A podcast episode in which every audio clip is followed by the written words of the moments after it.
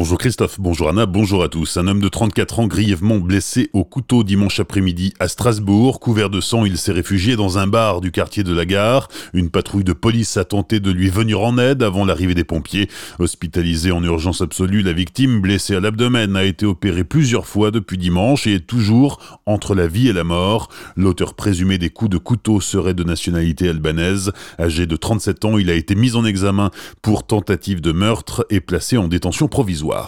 La commune de Rigvir sous surveillance, des caméras sont en cours d'installation sur les grands axes du village. Dans le cœur historique, une quinzaine d'équipements fonctionneront avant l'été. Les autres caméras seront raccordées au système de vidéosurveillance en fin d'année ou au début de l'année prochaine.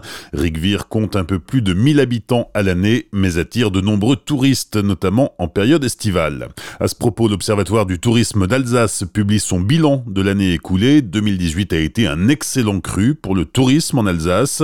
Le nombre de visiteurs est en augmentation de 3%. Le nombre de nuitées progresse aussi de 1%. Si les touristes français restent majoritaires, le nombre de visiteurs étrangers est en hausse de 4%. En tête, les Allemands, puis les Belges et les Anglais. L'émission de télé-réalité Chinese Restaurants tournée à Colmar a aussi dopé la fréquentation des touristes chinois, plus 19% de nuitées par rapport à 2017. Neuf syndicats de retraités appellent à manifester demain un peu partout en France. Le but de la mobilisation est de défendre le système solidaire et de protester contre le gel des pensions et la hausse de la CSG. Deux manifestations sont prévues en Alsace, rassemblement à Strasbourg, place Kléber à 14h et à 14h30, place de la Bourse à Mulhouse.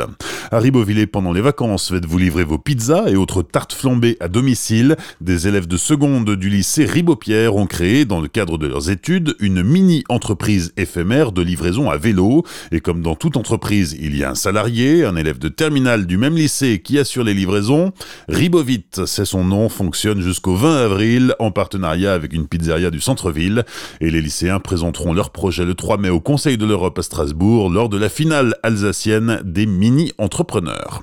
Les sports, en basket, la SIG a terrassé Fosse-sur-Mer hier soir sur le parquet du Rhenus. Les Alsaciens l'emportent 107 à 74, à un point seulement de Nanterre. Strasbourg grappille du terrain et se rapproche du top 4. Le match de lundi prochain à Bourg-en-Bresse fera peut-être la différence. En tennis, Pierre Hugerbert affrontera Benoît Paire demain en huitième de finale du Grand Prix Hassan II à Marrakech. L'Alsacien, 50e joueur mondial, s'est qualifié pour le second tour hier après-midi en battant l'Italien Thomas Fabiano 6-7, 6-4, 6-1. C'est aujourd'hui que débute à Célestat l'exposition Printania 2019. Pour célébrer le printemps et la fête de Pâques, le caveau Sainte-Barbe se transforme en un immense jardin au parterre de fleurs. Parmi les nouveautés, un pique-nique musical ce dimanche à partir de midi place de la Victoire et de nombreuses autres animations. Comme chaque année, une vingtaine d'artisans animeront le caveau Sainte-Barbe et des ateliers pour enfants mais aussi pour adultes sont organisés tout au long des vacances. Retrouvez le programme complet sur le site celesta.fr. Enfin, Alexis Grus, son impressionnante écurie et ses cavaliers reprennent leur tournée des Zéniths de France avec leur nouveau spectacle Origine. La troupe familiale veut rendre hommage à la piste, ce cercle parfait de 13 mètres de diamètre spécialement conçu pour le cheval. La famille Grus, originaire de Sainte-Marie-aux-Mines, investira le Zénith de Strasbourg les 27 et 28 avril. Infos et réservations sur le site zénith-strasbourg.fr. Bonne matinée, belle journée sur Azure FM. Voici la météo.